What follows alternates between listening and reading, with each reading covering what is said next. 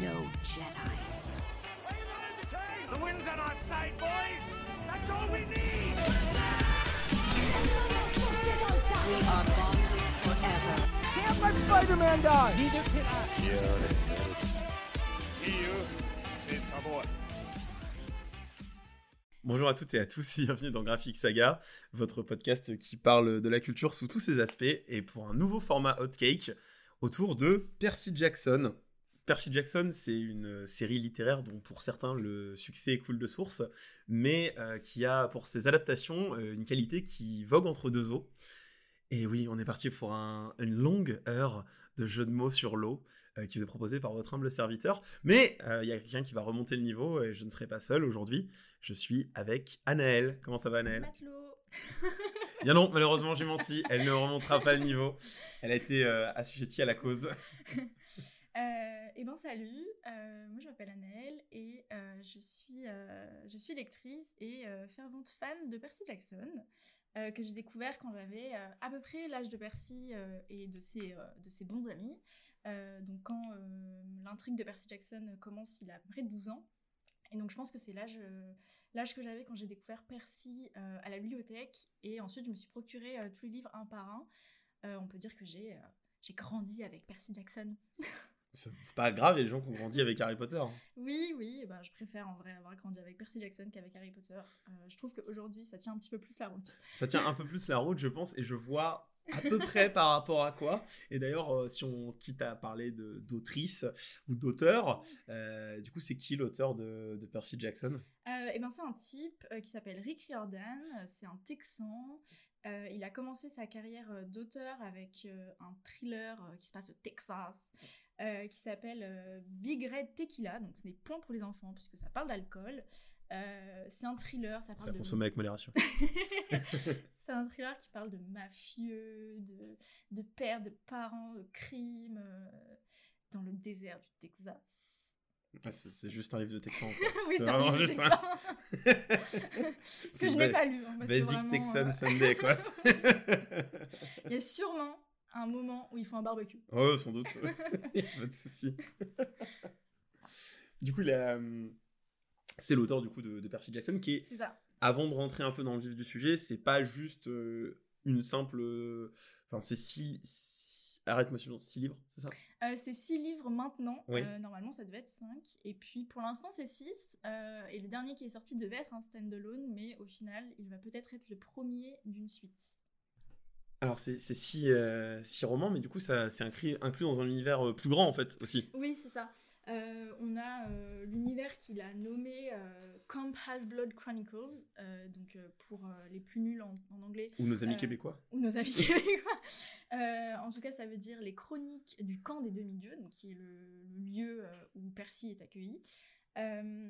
Dans cet univers euh, des chroniques du camp des demi-dieux, on retrouve donc les six tomes de Percy Jackson, mais aussi cinq tomes euh, des héros de l'Olympe, euh, qui suit Percy mais d'autres demi-dieux dans des nouvelles quêtes. Il y a aussi cinq tomes des travaux d'Apollon. Dans les travaux d'Apollon qui sont publiés entre 2016 et 2020, on suit Apollon, donc le dieu du, soleil, des arts, entre autres, qui a été déchu de ses pouvoirs par Zeus et qui est viré de l'Olympe. Et enfin, euh, il y a aussi The Sun and the Star, qui est une, nouvelle euh, écrite avec Marc Oshiro, qui a été publiée en 2023, et qui suit l'aventure de deux personnages secondaires qui avaient été introduits euh, dans Percy Jackson et les héros de l'Olympe, et qui avaient été énormément appréciés par les fans. Euh, et donc on a une petite nouvelle avec eux en personnages principaux.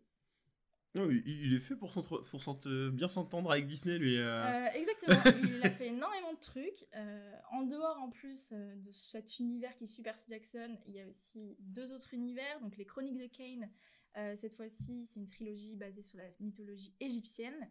Et, euh, les, et euh, Magnus Chase et les dieux d'Asgard, euh, qui sont donc euh, basés, euh, comme son nom l'indique, sur la mythologie nordique. Et euh, des fois, il y a des personnages euh, qu'on retrouve, des clins d'œil à des événements qui se sont passés dans Percy Jackson et tout ça. Donc il est vraiment comment dire, euh, il travaille beaucoup, en tout cas, il Mhm. écrit beaucoup. Il est prolifique. Il est prolifique, C'est ça, il est prolifique, ouais. il est prolifique. Du coup, pour ceux qui euh, débarqueraient, qui n'auraient pas vu la série, Percy Jackson, c'est l'histoire de, de ce jeune garçon qui a des troubles, euh, qui a un TDAH et euh, qui n'y arrive pas trop dans la vie à l'école, c'est un peu la galère, et qui se retrouve du jour au lendemain à découvrir qu'il est le fils d'un dieu grec et que les dieux grecs existent. Et oh mon dieu, ça veut dire que l'hydre existe vraiment, et il faut fuir ce monde de ma boule. et donc, il va devoir euh, affronter tous les. Enfin, il- c'est un peu. Espèce ça retrace un peu les, les- tous les mythes grecs, c'est un pot pourri de toute ces- cette mytho- mythologie grecque, un peu en espèce d'Odyssée 2.0, euh, voilà. Et euh, du coup, il y a déjà eu une adaptation parce que Percy Jackson euh, avait eu son succès. C'était à l'époque sur ces adaptations en film écrit le nouveau Harry Potter, quoi que ça puisse vouloir dire. Et euh, ça avait été réalisé en plus par Chris Columbus, donc comme quoi, euh, qui était le, pour ceux qui savent pas, le, le réalisateur du premier, du deuxième Harry Potter. Euh, et du coup, donc, tous les, toutes les, tout était relié sur le tableau en liège avec les fils rouges. tout s'aligné et malheureusement euh, des, des- des choix euh, particuliers ont été faits. Enfin c'est c'est une- le premier a quand même eu son succès. Les gens étaient curieux. Il y a quand même des gens qui sont allés. Moi j'avais pas déjà trop apprécié à l'époque. Mhm. Euh, notamment parce que je n'aime pas l'acteur principal Eh bien, moi, je l'adore. Logan Norman non, il a eu ce qu'il méritait il a fini dans le Trois mousquetaires de Paul W.S. Anderson au bout d'un moment euh, moi je, le karma euh, il a fait son travail hein, voilà Oui, mais il est beau. Voilà. Écoutez, qu'est-ce que voilà, fin, fin du podcast. Qu'est-ce que vous voulez que je rajoute à ça? Ouais, donc c'était un peu un... donc, Percy Jackson, le voleur de foudre, euh, qui est sorti en 2010, qui a été euh, ce qu'il a été finalement, mais qui a quand même conduit sur, euh, sur une suite qui s'appelle, qui est sortie trois ans plus tard quand même, hein, ça Mm. s'est fait attendre. Justement, les gens pensaient que la suite se ferait pas au début, où là, Chris Columbus a lâché euh, la caméra et il est devenu, euh, il est devenu producteur.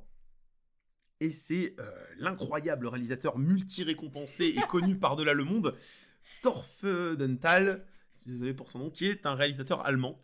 Voilà, on n'aura pas beaucoup plus d'informations sur lui sur, euh, sur Wikipédia. Euh, du coup, le mec n'existe clairement pas. hein. C'est, il a fait euh, Palace pour chien en film et euh, un autre téléfilm Disney Channel que j'ai oublié le nom. Il a aussi fait le premier journal d'un dégonflé. Oui, le premier journal d'un dégonflé. Il a quand même fait un film voilà, Voilà. que les gens connaissent. Mais je pense qu'il traînait à la machine à café à ce moment-là. à Hollywood, plus personne ne voulait s'attaquer à Percy Jackson. Il a croisé un gars, il a dit écoutez, moi je suis libre cet après-midi, payez-moi un café, j'arrive. C'est ça. Et Percy Jackson et la mer des monstres, c'est très compliqué. Parce qu'on va en parler plus tard en termes d'adaptation, mais déjà le premier n'avait pas fait son taf en fait en termes de. Il n'avait pas introduit tout ce qu'il y avait dans le tome 1 qui ouvre un univers plus grand en fait. Et donc ce deuxième film avait le taf de rattraper un peu euh, toutes les conneries du, du, du 1, ce qui était malheureusement pas facile. Et il a écrit une histoire totalement décousue. C'est un mauvais film, c'est un très mauvais film. Voilà, je, l'ai dit. Mais on est, voilà, on n'est pas là pour parler de ça, parce que du coup après ça, euh, Percy Jackson devient. La mer est calme. C'est ça. Voilà, il n'y a plus de vagues. Et euh, on a quand même, du coup, plus tard, quelques années plus tard, ou après la déception des fans, qui, même si certains n'avaient pas aimé le, le deuxième, comme j'ai pu noter que les fans étaient quand même tristes que ça s'arrête en fait. Ouais. Ils auraient voulu voir une saga aller où Parce que moi, de ce que j'ai pu noter, surtout qu'il y a des gens qui étaient devenus, qui s'étaient accrochés au trio en fait. Oui, euh, alors, pour autant que euh, Rick Riordan n'est- déteste ses adaptations comme beaucoup de fans, euh, il s'est euh, apparemment euh, séparé de l'adaptation assez tôt dans le processus.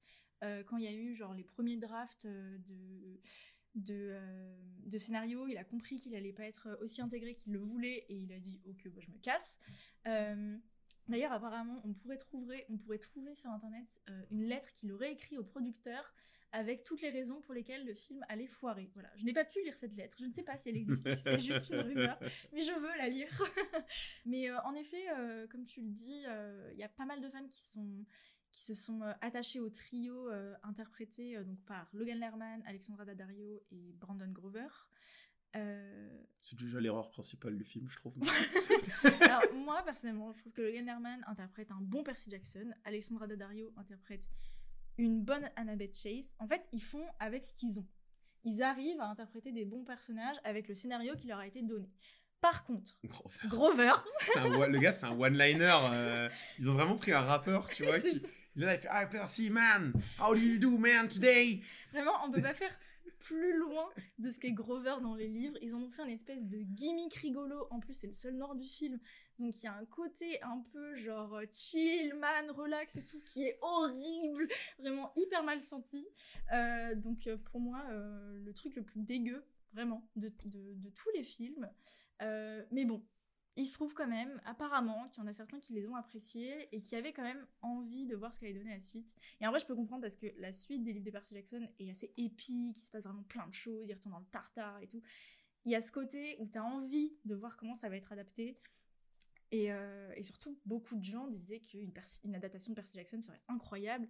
Et du coup, bah, quand ça s'est arrêté, euh, c'était un peu euh, la douche froide. L'eau, mesdames et messieurs. L'eau. Mais ouais, tu vois, je, je vais revenir sur Grover. En fait, c'est Shorty dans Scream. C'est ça Dans Scream. Oh putain, il y a quelqu'un qui va m'entendre ça, qui va me tuer. Dans Scary Movie. Oui, oui, C'est vraiment le personnage de. Shorty, ouais.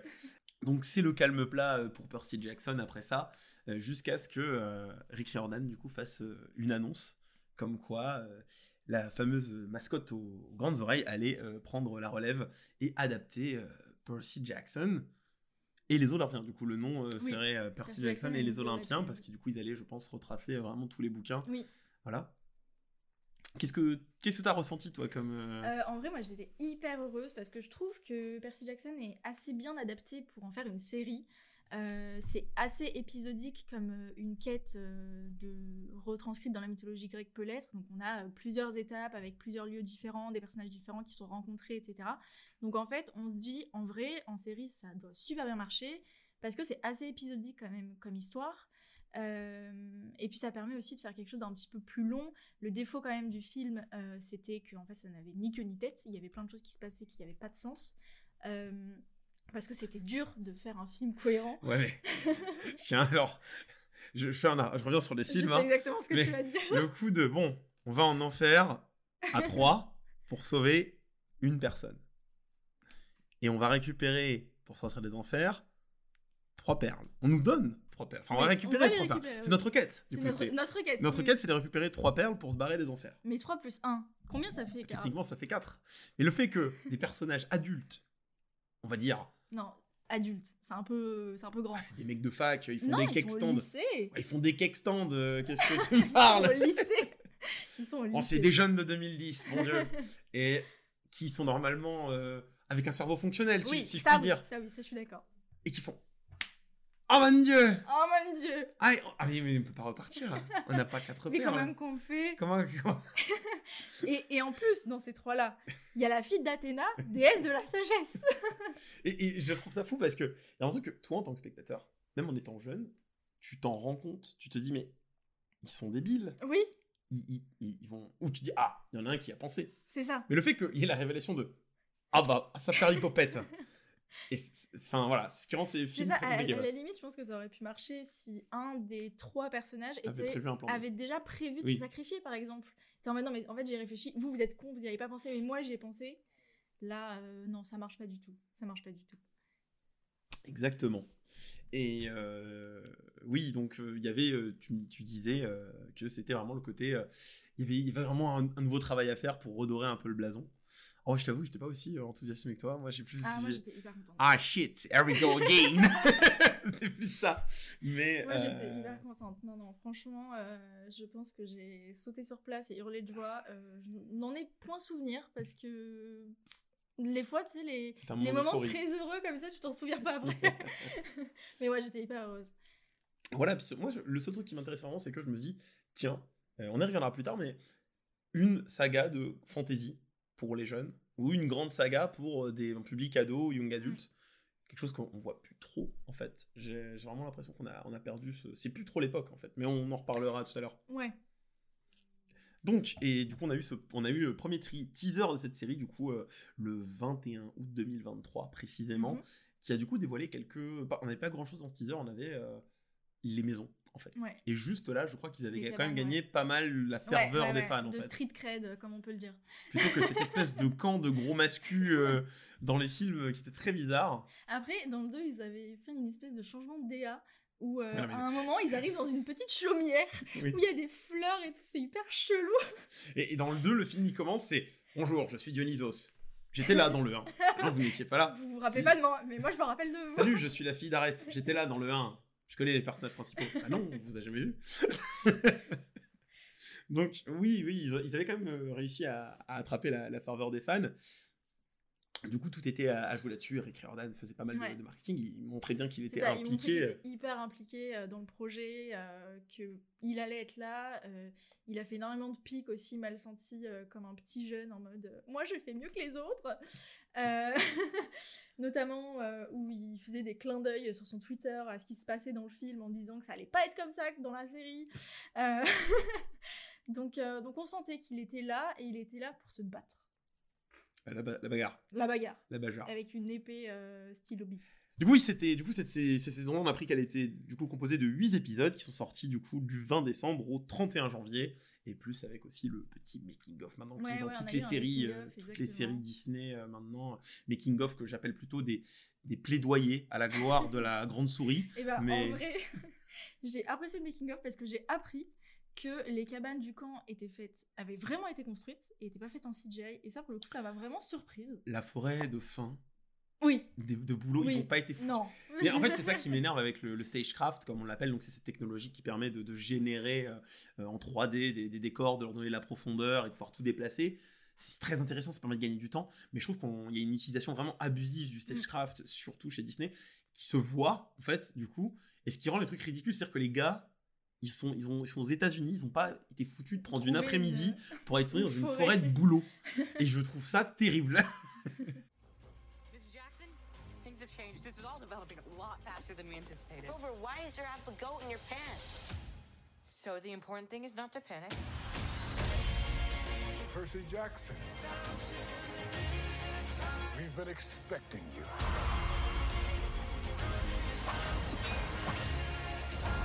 Master Ball has been stolen.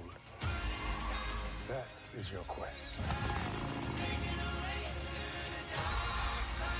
Remember what I taught you?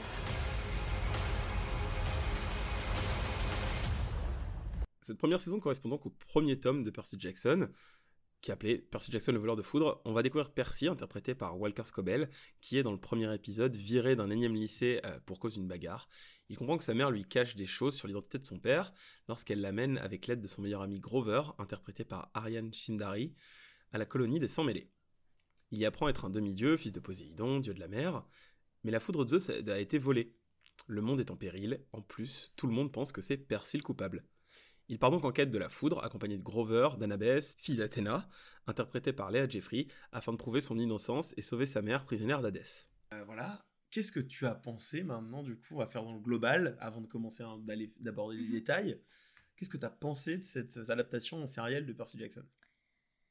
On va dire que c'est une question difficile à répondre pour moi. Euh, je pense que je me trouve dans ce flou illogique. On se foutait un peu tout à l'heure de la gueule des fans euh, qui avaient apprécié les films, enfin qui, oui, qui avaient apprécié les films et qui avaient envie de voir la suite, mais qui en même temps n'avaient pas apprécié les films. Et je suis un peu dans ce, cet entre-deux où j'ai pas vraiment apprécié la série. Pour moi, il y a beaucoup de choses euh, qui vont pas, on pourra en discuter après. Euh, mais pour, enfin, j'ai quand même envie qu'il y ait une suite. Pour le coup, là, euh, à l'heure où on enregistre, il n'y a toujours pas euh, d'annonce euh, sur le renouvellement de la série euh, pour les prochaines saisons. Donc, originellement, il y a 5 tomes de Percy Jackson, donc on imagine qu'il y aurait 5 séries, enfin 5, saisons, pardon. Pour l'instant, il n'y a pas d'infos, et en vrai, je pense que je serais triste si c'était annulé. Hmm, Je vois ce que tu veux dire. Je vois ce que tu veux dire. Euh, Et toi Moi, du coup, en fait, moi, du coup, je partais avec mes a priori par rapport au film, mais de l'eau a coulé sous les ponts depuis. et je me suis dit, euh, bon, allez, le- le su- on va voir ce qu'ils sont capables de faire. J'avais, j'avais lu les romans quand j'ai, je crois que j'avais lu les deux, trois premiers romans quand j'étais plus jeune. Mhm. Et du coup, j'ai relu le premier roman avant la série, euh, essayer de me remettre dans le bain, de me remettre un peu dans, dans l'univers. Euh, qu'il y avait plein de forceurs autour de moi qui aiment beaucoup Percy Jackson. Et alors moi, j'étais content du coup qu'on prenne vraiment un casting de jeunes, Ouais. du coup par contre, plutôt que ces espèces de D'ados, d'ados euh, lycéens, bizarres euh, lycéens qui font des soirées tech. les gars découvrent l'existence, que les- le panthéon grec existe, mais ils sont là, ouais, ouais, ouais. ok, très bien. C'est c'est les alpha, oméga, tu vois. Oui. Je suis sûr qu'il y a un mec qui s'est dit, oh, c'est dans le thème. tu vois. qui s'est dit, c'est dans le thème. Mais du coup, ouais, je suis un peu comme toi, on va dire.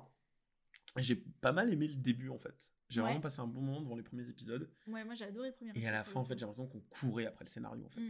Il y a un truc où euh, ce, ce besoin, et je le vois dans d'autres séries adaptées de, de bouquins, justement, ce besoin qu'une saison, c'est un, un des tomes. Ouais. fait qu'au bout d'un moment, tu cours après l'intrigue en fait. Et, et là, je l'ai vraiment ressenti et qu'on on bâclait, en fait, on bâclait les choses. Mais et du coup, je reviens sur ce que je disais au début. Néanmoins, même si le fait qu'ils aient choisi des jeunes, ils s'en sortent, ma foi, pas mal. Oui, À part le, le Percy, des fois c'est compliqué. Eh ben, pour le coup, tu vois, pour avoir, euh, du coup, puisqu'on a tous les deux regardé le making of, Mm. euh, je trouve que Walker Scobell, donc l'acteur de Percy Jackson, est un meilleur Percy Jackson quand il est Walker Scobell que quand il est Percy Jackson. Genre, en regardant le making of, le gamin, il était hyper tchatcheur et tout, hyper charismatique. J'étais en mode, mais quel gâchis Mais, mais c'est un super. Percy Jackson, ce gamin, ils l'ont super bien choisi. Laissez-le s'exprimer, bon sang. c'est ça. Et je trouve qu'il y a quand même une erreur. Pour moi, c'est une erreur. Ils ont, ils ont quand même écrit comme des adultes. Ouais, je Et je pense que ça vient du fait que cette série, et c'est un- c'est assez flagrant, ils, ils ne savent pas à qui la vendre. Ils ne savent pas quoi. Ils savent pas à qui la vendre. Oui, c'est ça. Euh, je pense que euh, pour moi, le plus gros défaut de la série, euh, c'est que le personnage de Percy Jackson est de loin le personnage le moins intéressant dans toute la série. Du coup, euh, point bonus, il laisse briller Grover et Annabeth. Super. Mm. Euh, mais du coup, c'est, ça reste quand même le personnage principal et on n'a pas du tout envie de s'attacher à lui. Euh, il est pas charismatique et en effet, il est écrit comme un adulte. Tout le monde en sait trop dans cette série. J'ai l'impression que Percy Jackson avait lu les livres Percy Jackson. Ouais, en fait, il y a- il y, a ce truc de, qui marche bien, et du coup, on va encore comparé au bouquin, hein, voilà, Ouais. c'est- l'exercice, c'est une adaptation, hein. même si on peut pas parler des qualités pures de la série, moi je trouve que les FX ça va, même si des fois c'est c'est un peu détonnant. Moi, je trouve que les FX ça va, mais euh, j'ai appris que la plupart des épisodes avaient coûté 15 millions de dollars, ce qui est plus que la bataille de Winterfell qui a coûté 11 millions de dollars. Ouais. Pourquoi? Il y a un truc de salaire là-dedans qui m'énerve, et que je vais pas aborder, euh, sinon on va parler de Argyle, et ça va m'énerver, mais euh, c'est une- c'est un autre épisode. Reste que, oui, je suis d'accord avec toi qu'il y a, il y a aujourd'hui, de toute façon, chez Hollywood, un vrai problème sur les, les FX. On le voit dans le cinéma, on le voit. Il y a un moment où euh, on ne finit plus les films parce que, en fait, ils ont un retour aussi grand public où ça ne dérange pas les gens. En fait, c'est la qualité d'effets spéciaux qu'ils peuvent proposer. Ça va vraiment faire chier les gens comme moi, Ouais. ou les gens qui s'y attardent plus, ou qui ont un œil un peu plus, euh, des gens qui seraient photographes, tu vois, qui s'attardent ouais. à ce genre de détails. Et du coup, en fait, eux, ils ont aucune raison de s'attarder là-dessus. Et euh, là, au moins, c'est quand même bien fait. Il n'y a pas de moment où tu, tu sautes de ton siège en mode Ah putain, c'est dégueulasse, les incrustes oui. et tout. Et puis aussi, euh, je pense qu'ils ont... Ils se disent, en fait, les gens, ils vont regarder ça sur un téléviseur assez classique, ou encore pire, sur leur téléphone portable, sur leur tablette. Donc en fait, Sur leur frigo. sur leur, Frigo à l'arrière de leur télé, là, sur Et maintenant sur leur Tesla, Apple. Vision, entre leur 40 Apple Vision. fichiers PDF euh, d'ouvert. Et donc, du coup, peut-être qu'ils se disent, en fait, on, on s'en fiche, entre guillemets, pas on s'en fiche, mais en tout cas, on n'a pas besoin de faire autant d'efforts parce qu'en fait, les gens vont pas le remarquer. Et en vrai, moi, je trouve que la plupart des, des, bêtes, des monstres sont assez bien faits. Mm, mm, mm, mm. Euh, pour le coup, en effet, il n'y a pas de moment où je me suis dit, oh putain, c'est vraiment dégueulasse. Euh, mais euh, mais c'est vrai que c'est pas euh, de la qualité que ça aurait pu être pour mieux vendre la série, je pense. Et puis en dehors des FX, il y a aussi, je trouve, la réalisation qui est genre hyper bancale. C'est toujours hyper gris. En fait, on est dans une réalisation de vidéo YouTube, quoi. C'est genre, c'est quelque chose d'assez plat. Il y a il n'y a pas d'émotion, c'est gris, c'est mal étalonné ou pas étalonné. Ouais, puis t'es là, en fait, normalement, tu... la mythologie grecque, mon pote. C'est champ contre champ, gris, ouais, violet, rouge, un peu pétant, du sable. ouais c'est ça. les ouais au niveau des environnements il y a quelque chose de euh, après pff, comment comment imputer ça à une série où en fait tu fais passer les mythes grecs dans le monde euh, réel? Je, je trouve qu'il y a toujours ce truc. Moi je trouve ça un peu catchy un peu nul à, nul à mais le, le côté le l'Empire State Building euh, chez Olympe et, et le truc méga occidentaux-centré de bah oui, l'Olap, il est toujours là où le monde il est le plus intéressant. Je suis waouh, man! Vraiment? Je- en vrai, je trouve que c'est un argument qui est hyper valable. euh, et je crois que la façon dont il l'explique, c'est euh, pas exactement là où le monde est le plus intéressant, mais là où on a besoin de nous un petit peu. Oui, oui. En fait, on se demande, mais du coup, qu'est-ce qu'ils foutent là? Parce qu'en fait, ils font des guerres et tout. Donc au final, Puis il y, y a ce truc de. En fait, c'est c'est ça qui me fait rire dans le roman, parce que le roman, euh, je trouve. Voilà, c'est c'est pas, je suis personne pour juger ça, mais je trouve que c'est pas. C'est un, un bon bouquin jeunesse. En fait. Ouais. Je trouve que c'est un bon bouquin jeunesse. aussi Mais à côté de ça, c'est il y a des trucs genre en mode c'est très catchy en mode oui la dernière fois que Poséidon, Hadès euh, et Zeus se sont fait la guerre, eh ben, c'était la Seconde Guerre mondiale et euh, Hadès, bah, ses enfants, euh, c'était les nazis et je fais waouh vraiment? Ok Bah, je pense que dans la manière, en tout cas, d'introduire l'univers, il y a un truc hyper blanc, noir euh, qui s'est mis en Là, place. c'est très simple pour les jeunes en fait voilà. ce qui permet de comprendre Mais ça veut pas dire que, euh, que la saga Percy Jackson est restée dans euh, ce blanc-noir. Je trouve que Percy, en vrai, par, le- par la suite, devient un caractère. as- un caractère. Oula, je parle en anglais. Euh, personnage un personnage. Donc, je trouve que par la suite, euh, Percy devient un personnage euh, assez gris. euh, et, euh, et surtout, en fait, il se rend compte autour de lui que bah, sa famille, les dieux, les jeunes autour de lui et tout sont aussi gris, en fait. Et, euh, et c'est vrai que cette manière, euh, au début, de présenter les choses noires ou blanches, je pense que c'est vraiment pour que les gens comprennent. Et après, une fois qu'ils ont compris, on peut introduire euh, des choses un petit peu plus euh, compliquées. C'est ça qui est, euh, qui est intéressant quand même, notamment dans, dans la structuration de l'histoire, c'est qu'il y a ce truc très évident où bah, c'est Hadès qui a volé la foudre. Ouais. On te dit au début, ah oui, forcément c'est Hadès parce que c'est le dieu des enfers, c'est le méchant. en plus. Et bah oui, ses enfants étaient, étaient des nazis, donc forcément. Mais en fait, le truc étant que Hadès bah, n'est pas du tout impliqué là-dedans. Enfin voilà, c'est plus, il s'est fait un peu manipuler comme les Mhm. autres. C'est ça qui fait qu'en fait l'histoire quand même passe bien parce que Ouais. le, le retournement de situation et les personnages impliqués, bon, de toute façon, on peut spoiler. Je pense que les gens qui sont là, ils ont, euh, ils ont vu le- la série quand même. Oui. À part si vous êtes. Après, Ah, si vous n'avez pas envie de la voir, juste écoutez Voilà, le podcast et et vous- vous la- l'aurez vu. Voilà, ça va être ça le truc. Le fait que A- Arès est un sbire lui-même, du coup, euh, Ouais. qu'il qui sert un peu Chronos, et que du coup, même un enfant de demi-dieu comme, euh, comme Luc, qui a des bonnes raisons en fait, Ouais. de Luc Castellan, du coup, ce qui est le fils de, de Hermès. Mhm. On va, on va parler d'ailleurs d'Hermès. et euh, il y a quelque chose de. Voilà, les, les, le les deux personnages qui sont les antagonistes de ce premier volume, première euh, Mhm. saison, ils sont, ils, sont, ils ont des vraies motivations et, y a, et le retournement de situation marche vraiment bien. Ouais. Tu peux pas te deviner que c'est euh, que Luc, enfin, et en tant que jeune lecteur, j'imagine, tu peux pas deviner que Luc et Arès en fait sont. En tant que jeune lecteur, en vrai, tu peux pas deviner que Luc euh, est un Non. a, a trahi euh, Percy, etc. Mais en vrai, quand tu réfléchis, Oui. Percy, il a trois potes. Si c'est pas Annabeth et que c'est pas Grover, c'est lui qui reste. il y a vraiment ce truc quand tu vois l'histoire au recul, c'est Hé Percy, tu pars à l'aventure, ouais, prends ça, et surtout ça, et ça, et tu les Et mets bien sur toi, hein, et tu vas bien là-bas, hein. c'est ça. Mais ju- justement, pour moi, c'est un des trucs euh, qui a été euh, assez mal traduit dans la série, je trouve. Euh, c'est qu'en fait, euh, le voleur de foudre, donc le, premier tome de Percy, euh, notre rencontre avec Percy et la rencontre de Percy avec, avec la mythologie, le monde grec, etc., c'est que c'est hyper intéressant parce que en fait, ça montre à quel point son histoire est injuste. Euh, ça va être un personnage par la suite qui va quand même essayer de mettre un coup de pied dans la fourmilière, euh, qui a pas envie de laisser les choses se faire parce qu'on lui a dit que c'était comme ça. Euh, les demi-dieux, donc les enfants de, dieux, déesses et d'humains humaines, ils sont constamment utilisés par les dieux pour faire leur quête, parce qu'ils ont- n'ont pas envie, qu'ils ont d'autres choses plus importantes à faire. Et en fait, ils sont constamment utilisés, ils sont trimballés comme ça euh, de lieu en lieu où euh, à chaque euh, minute ils peuvent mourir. Et en fait, Percy, ça, profondément, il trouve ça injuste dès le début. Et, et le reveal, en fait, de l'histoire montre vraiment l'injustice de, ce premier tome. Donc, comme Karl le disait, Chronos, donc, qui est vraiment le gros méchant un peu des cinq tomes de Percy Jackson, veut se réveiller afin d'avoir du pouvoir. Euh, il euh, parle à Luc, Luc Castellan, donc enfant de Hermès, qui lui aussi est un peu dans la même optique euh, que, que Percy. On a d'ailleurs une espèce de duo euh, professeur Xavier et Magneto, genre euh, dans le fond on est d'accord mais pas dans la forme.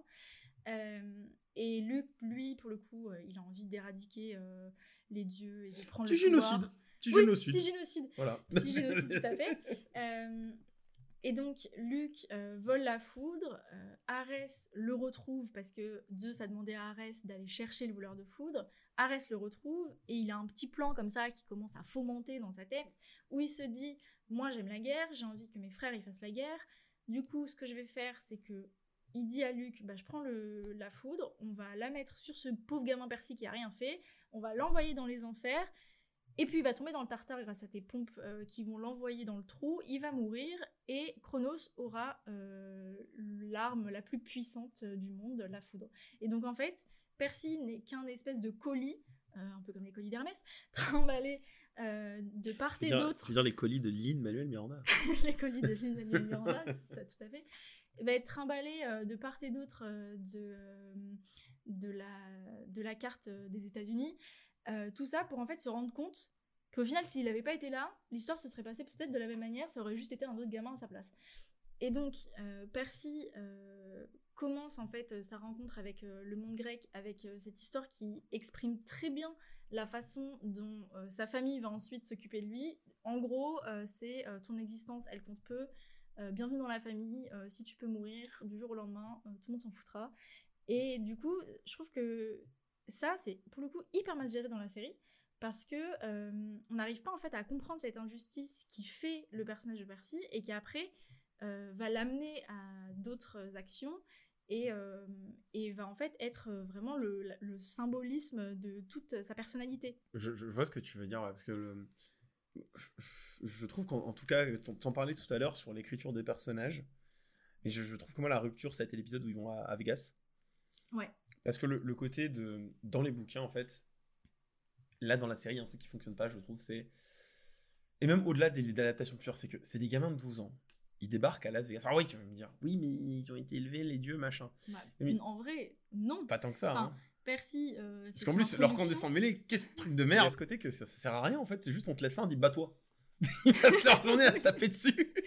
du coup, je me dis, bon, ils ont pas appris grand chose, tu vois. Et ils débarquent à Las Vegas, et ils font, ah, c'est le casino des mangeurs de fleurs de lotus. Et oui, moi j'ai lu l'Odyssée j'ai lu l'Odyssée d'Homère, je l'ai, je l'ai lu, je connais l'Iliade, c'est mon livre préféré. euh.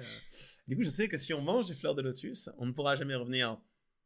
Du coup, je, je trouve que, en fait, c'est la réaction d'un con comme moi, tu vois. Ouais, Pas la réaction d'un gamin de 12 ans qui est à la recherche de quelque chose. c'est ça. Et dans le livre, justement, il y a ce côté que bah, ils foncent dedans. Ils savent Ouais. pas ce que c'est. En fait, ils se font avoir parce que Percy, c'est la première fois qu'il est là. Grover, on apprend dès le début que c'est un satyre, mais qui galère un peu. Il a toujours pas son permis de chercheur. Il a tenté de faire des trucs, ça a pas marché, etc. C'est un peu sa dernière chance. Euh, donc, c'est pas le plus malin des satyres, quoi. Euh, et euh, Annabeth, même si elle est la fille de la déesse de la sagesse, blablabla, elle est hyper intelligente et tout, elle a encore jamais fait de quête. Elle est là depuis genre 7 ans, je crois.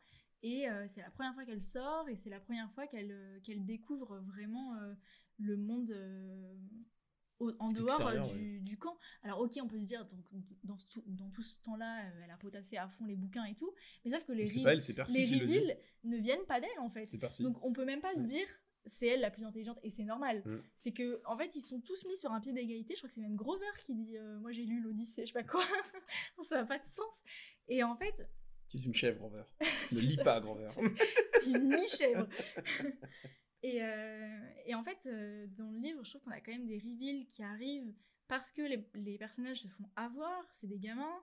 En fait, je trouve que la série refuse de leur donner tort, refuse de les faire tomber dans des pièges en fait. Mais la Ouais, raison pour laquelle ils sont là, c'est pour tomber dans des pièges. C'est une quête et dans une quête, on tombe dans des pièges et on s'en sort. Parce que ouais, ça fait une vraie différence où euh, je trouve qu'il y a ce côté que du coup là en fait, ça fait juste des gens qui se baladent aux États-Unis Ouais. et qui tombent. C'est un road trip. Voilà, ils font des des jets de dés, ils tombent aléatoirement sur des monstres grecs, ils les défoncent parce qu'ils savent exactement, Exactement ce que c'est.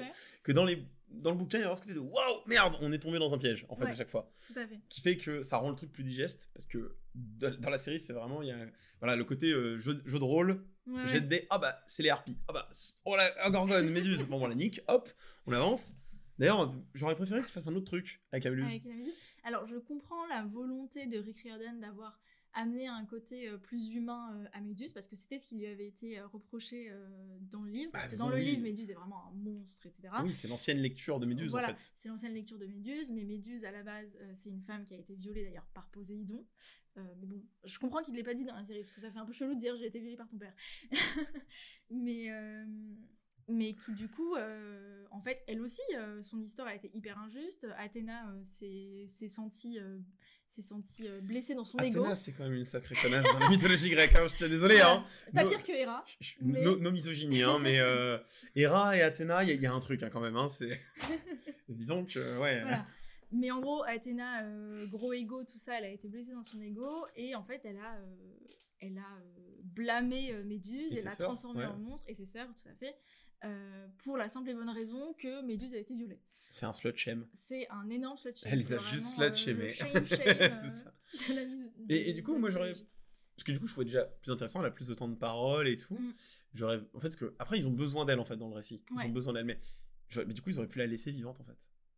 Et qu'elle revienne leur. euh, Ils auraient pu. En fait, moi j'aurais vu ça. Ils lui rendent un service. Ouais, et elle revient au bout d'un moment. euh, Plutôt que de bah, la décapiter once again. Après, euh, je comprends tout à fait ce que tu veux dire, mais euh, j'ai quand même apprécié le truc du ok à la base son histoire elle est injuste et ok à la base son histoire elle est triste et Percy va pouvoir en pâtir avec elle et comprendre la situation, Annabeth aussi, etc. Mais au fond, en fait, elle a vécu toute sa vie dans cette condition-là et donc du coup, bah malgré elle, en fait, elle est devenue méchante. Mm. Et je trouve ça intéressant, juste pas assez bien écrit, Ouais. pour que ce soit compréhensible et pour que t'en ressortes avec euh, un vrai, euh, un vrai, euh, Une plus-value. ouais, une plus-value ou, euh, ou une critique de la saucisse dans laquelle Voilà, on vit. vraiment de la saucisse. Mais oui, en tout cas, elle meurt d'une manière assez intéressante parce que du Ouais. coup, il fait une autre mort que dans le. Enfin, une autre manière de la décapiter que dans le, dans le bouquin, qui est toujours mieux que celle du film. Alors non, l'iPod, le reflet dans l'iPod. Non, le coup de voiture. Aussi. Ah, c'est ça que tu veux dire. Oui, ok. ils arrivent avec- voiture, nul. oui, oui, Le il ref- démarre. Quand même, cette scène incroyable où Grover et Annabeth dans les films prennent le, prennent le truck, le, le, Ils pick-up. sont yeux fermés. Les yeux fermés, ils démarrent le pick À tout moment, ils roulent sur Percy, tu vois. Il n'y a aucun moyen que ce plan marche. Mais le coup du reflet dans l'iPod, Oui, moi je trouve ça hyper, hyper 2010. Oui. J'adore l'idée. Euh, pour le coup, c'est un peu, c'est un peu loufoque, c'est un peu le côté loufoque en vrai qu'on aurait pu retrouver clairement Oui. dans le livre Percy Jackson. Bien sûr. Donc voilà, on a un peu abordé euh, pas mal de, de points de la série, et maintenant sur sa conclusion, en fait, parce qu'il y a quand même ce, ce dernier passage où on arrive du coup chez, euh, chez Hadès, on vient chercher la foudre et tout ça, euh, pour empêcher la troisième guerre mondiale des dieux de je sais pas quoi. Le, le souci étant que, euh, en fait, j'ai l'impression d'avoir vu une run d'Hadès, en fait, le jeu vidéo Hades. Et ben, parce, que, tu sais quoi, je voulais exactement t'en parler. parce que ça se passe en deux secondes. Oui. Ils arrivent, c'est oh bonjour, c'est où Charon, merci. Ah, le chien à trois têtes. chiens à trois têtes et Annabeth, hop là, ballon, hop là, on court, allez, regarde, Hop là, maman. Robert là-bas, regarde, le tartare, ah, Hadès, bonjour, euh, voilà, vous avez l'éclair? Non, j'ai pas l'éclair, on repart, hop là. J'ai dit, waouh, mais attends, il- dans le livre, j'avais l'impression que c'était un peu plus dense Ouais, quand même ouais, ce passage, on, on était en enfer, tu vois, il se passait un truc, C'est tu vois. ça. C'est ça. Autant euh, l'épisode juste avant, donc euh, avec Ares, était super. Je trouve que Ares, euh, interprété par Adam Copeland, donc qui est un, un catcheur, est hyper bien choisi. Le mec est hyper charismatique. Vraiment, pour moi, c'est le gros gros point de la série. Il est incroyable. Et Hades. euh, bon, c'est un gars rigolo avec des grands sourcils. Les enfers, je trouve que bah, à- à la- un peu comme le reste de la série, est genre tout gris, tout gris, tout noir. Euh, après, je comprends un peu le truc de c'est un endroit de désolation où les gens sont bah, morts et désolés. Ouais. Ok. Après, y a, tu vois, on a eu une représentation des enfers euh, récemment en série aussi, bon, pas chez Disney, chez Netflix, sur l'adaptation de, de Gaiman Ouais, euh, de, de, Sandman, qui était, ouais. c'est pas le même ton, bien sûr, mais il y a un, y a un truc, tu vois. Ça, il y a un truc intéressant à porter. Alors, je sais pas si tu te souviens de la, de la représentation de l'enfer dans les films. Euh, Oui. c'est chelou. C'est tout. non mais oui. c'est genre des espèces de bâtiments en ruine avec du feu. Encore le feu, je trouve que c'est peut-être un peu too much, mais moi l'idée des bâtiments en ruine, je trouve ça hyper intéressant. Là, on a un espèce de désert, euh, genre, euh, Bah, ça genre fait- Texas. Ça fait montagne, forêt, désert, Ouais, c'est ça. Hadès. C'est un peu Donc, une c'est- représentation de la topographie des États-Unis. Et c'est un peu ça. Et vraiment, en fait, ce passage fait vraiment très jeu vidéo. Tu sais, genre, sur Hadès, Ouais, mais ouais. c'est vraiment, t'as les, les quatre maps. Oui, oui. Voilà, t'es- tu, et tu tu traverses. balades entre les quatre maps, exactement. Et, euh, et je trouve un, un autre point euh, un peu pourri euh, dans les enfers, c'est genre la taille du cerbère. Oui, c'est un kiki. Dans, dans... Mais oui, il est trop mimi c'est un petit Dans le corgi. bouquin, littéralement, les personnes mortes passent, passent entre ses jambes. Mm. Donc la taille que le truc doit faire, il est mais gigantesque. Là, c'est un gros Rottweiler, quoi. Oui, c'est un gros rot, ouais. Même le, même le, le touffu dans Harry Potter, il est plus, ouais, plus ouais, énervé. exactement, euh. exactement. Tout à fait. Mais euh, oui, euh, du coup, en fait, on a, on a cette fin de saison qui, qui a un espèce de, de rush, en fait. parce que je, je trouve c'est imposé par ce rythme, voilà, de il faut boucler le tome 1 dans une saison, en- alors qu'en fait on, on pourrait gagner à avoir développé un peu plus de trucs. Mais bon, faut aussi conclure l'intrigue, ce que je peux comprendre. Et ce dernier épisode, il est ultra insatisfaisant en fait. Ouais, alors moi, désolé, mais Zeus habillé comme euh, un finance bro, ça passe pas du tout. On dirait un la secrétaire. dernière apparition de Lance Riddick en plus, du coup. Ouais, euh, putain de ouf. c'est dommage. parce fallait vraiment, on dirait un secrétaire. Genre, pour moi, Zeus, c'est un personnage euh, qui est hyper fier de ses origines, qui garde un peu ce côté vieillot de la Grèce antique et tout. Pour moi, Zeus, désolé, il est en toge. Mm. Il est en toge, il a des bijoux en or et tout, il est over a les the top. pecs apparentes. Il a les pecs apparents, exactement. exactement. Il est là en mode, je suis un gros bonhomme en fait. Non, c'est Kratos en fait. Littéralement, tu voulais voir, tu voulais voir Kratos. C'est ça. Mais euh, c'est pas un type en costard euh, pseudo bien taillé qui vient de chez H&M avec euh, un petit euh, un petit foulard dans la poche mais, quoi. mais ça, c'est typique Disney en fait. Parce que je sais pas si tu as vu le l'hécatombe, c'est le mot que j'utilise, Moon Knight. Non. En fait, ils te font tout un truc sur, petit aparté, on reste dans la mythologie quand même. sur, en fait, Moon Knight, il est possédé par euh, Kunlun, euh, enfin pas Kunlun, Khonshu. Kun- Kunlun, c'est Iron Fist. Bref, le dieu de la lune dans la mythologie égyptienne. Et en fait, du coup, on rencontre le panthéon égyptien. Et donc, à part une meuf à tête d'hippopotame, tous les autres, c'est des mecs en costard. Parce que, oui, on s'est habitué au monde Ouais, moderne, ouais. je dis. Ouais, non, moi j'appelle ça la flemme. C'est ça. C'est- c'est ça, juste une flemme de design. fainéant. Il y a, c'est, enfin, ouais, voilà. C'est, euh, c'est. Encore, encore que Arès se soit habitué au monde moderne et il kiffe les gros, les grosses motos et Mais il ça kiffe correspond. les- le truc un Mm. peu genre, euh, genre euh, over the top euh, de l'Amérique moderne euh, et les grosses armes. Et il se gros quand même avec son épée, hein. C'est ça, il se trimballe quand même avec avec son épée. clé mort, ouais. et, donc, euh, et le cuir et machin, ça encore je comprends. Mais Zeus, non. Ah non, bien sûr. Non, je, je comprends. Dis donc, juste en chemise de vacances. Juste un vacancier. Vraiment, un, un- un touriste allemand, Oui. genre chaussettes claquettes, euh, dans l'Olympe. Je me rends. Donc ouais, ça se termine. Pourtant, du coup, le, le design de l'Olympe est euh, un peu bizarre parce que je trouve que il se vous On dirait les vu enfers. On Oui. dirait pas les enfers un Si, petit si. peu Mais ils sont en mode. gris. Vous avez vu toute cette ville qu'on vous montre? Bon, Mais on vous la montre on pas. la montrera pas. Elle reste en arrière-plan. On va direct aller à Zeus parce que bon, Ouais, euh, la fin se déconner. rapproche quand même. Mais pareil, comme, euh, comme, euh, comme Olympe, en tout cas le lieu là où il y a euh, tous les trônes des dieux et tout, je trouve ça tellement boring. Surtout qu'ils ont fait le c'est des- choix de retirer les dieux. moches. Que si le film avait pu faire une bonne, une bonne chose dans son adaptation, c'est que contrairement à cette finale où justement il n'y a que Poséidon et Zeus, Mm. dans le film ils avaient décidé que l'Olympe serait là. Ouais. Il y a, on voit tous Oui, les mais on gens voit qui tout le étaient monde, etc. Ils sont Et même d'ailleurs ça- immenses oui. dans le film. Ils ont pris la décision de faire des, des des dieux qui sont, ouais, qui sont géants. Et au moins, on a le côté euh, Divin. Bah, divin quoi, ouais. Parce que là, c'est vrai qu'il y a que Zeus sur son petit caillou. en plus, ça fait vraiment, c'est un, tu sais, c'est un grumpy guy, tu vois. Mais oui. Genre, il est dans la salle de réu, mais il y a personne, tu vois. Non, t'as pas une guerre à préparer en fait, les gars, genre, je sais pas. Mais en plus, on a un espèce de vieux carrelage. Et moi, je me suis dit, mais il est retourné en enfer. Enfin, qu'est-ce qu'il fout là? Oui, puis c'est détruit. rien. Tu sais, Il y a des cailloux Ouais, qui flottent, il y a- un côté de désolation, comme tu disais, ouais. et, et on comprend pas en fait. Pour moi, l'Olympe, c'est c'est euh, c'est le de- d'argent, d'or, euh, de c'est genre Mm. maximaliste à fond quoi. Et, euh, et là, c'est genre euh, une salle d'attente. Oui, c'est une salle d'attente, ouais. La salle d'attente des enfers pour moi. C'est ça. Et du coup, bah, parlons de salle d'attente. Est-ce que tu, tu, tu, tu disais que tu attendais la saison 2 Est-ce que, voilà, t'attendrais des choses différentes, du coup, dans cette saison 2, des choix différents? Euh, alors, par rapport euh, au, personnage, euh, j'aimerais que.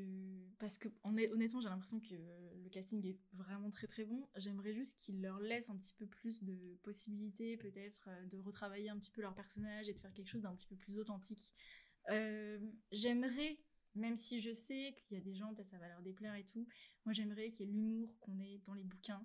Je trouve que Percy, c'est un personnage qui est hyper ambivalent, qui est très charismatique. euh, et qui nous le montre un petit peu avec son humour. Et surtout, ça reste une histoire pour les enfants. Et euh, Rick Riordan, euh, sa volonté au début, c'était d'attirer un peu les gamins euh, en faisant des trucs un peu rigolos, genre euh, oui, moi je vous fais pas chier comme les autres quoi.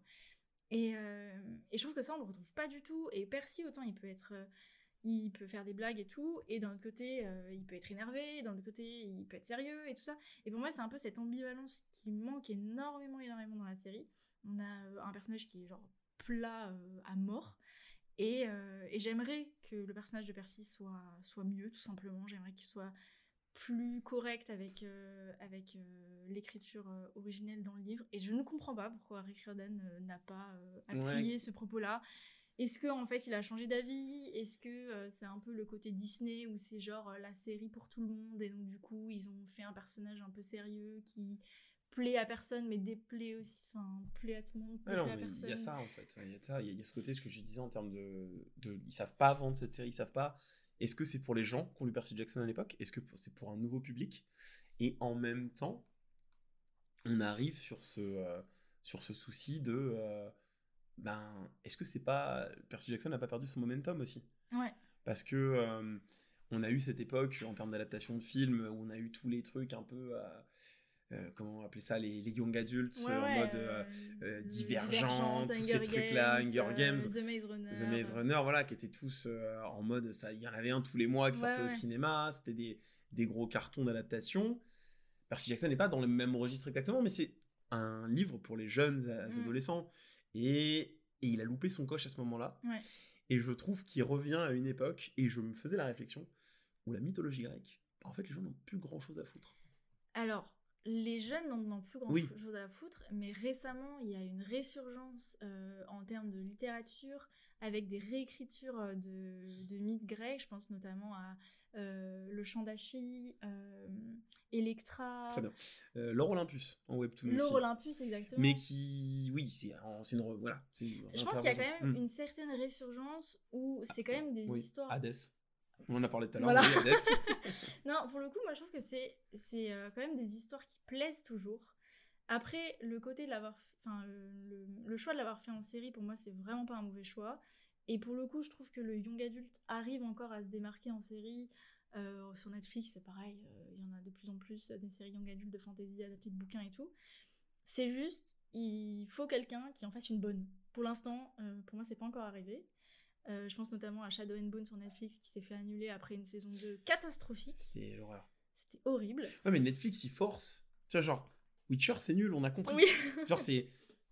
Je sais, vous m'avez déjà entendu parler 50 fois de Witcher, euh, de la série, mais il faut arrêter. Oui, Tu vois, oui. quand... Je préfère que quand c'est vraiment mauvais, on arrête, tu vois, parce que. Au bout d'un moment, voilà. Mais je, je sais pas, Percy Jackson ne mériterait pas d'être annulée. Elle mériterait un deuxième, euh, un Moi, je deuxième pense de. ouais. qu'elle mériterait une seconde chance et j'espère que c'est une seconde chance que Disney euh, donnera euh, à la série.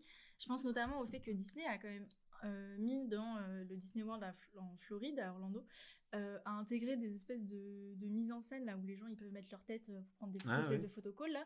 Ils ont mis ça De Percy à- ouais, de Percy. Jackson à Disney World et il y a le truc un peu, euh, mais du coup ils y croient. Sinon ils auraient pas fait ça. Hmm. Euh, et donc on espère euh, que euh, qu'ils vont qu'ils vont renouveler la série et on espère surtout que les que les, les personnes qui ont écrit ce truc arriveront à se remettre euh, des critiques qu'ils vont recevoir.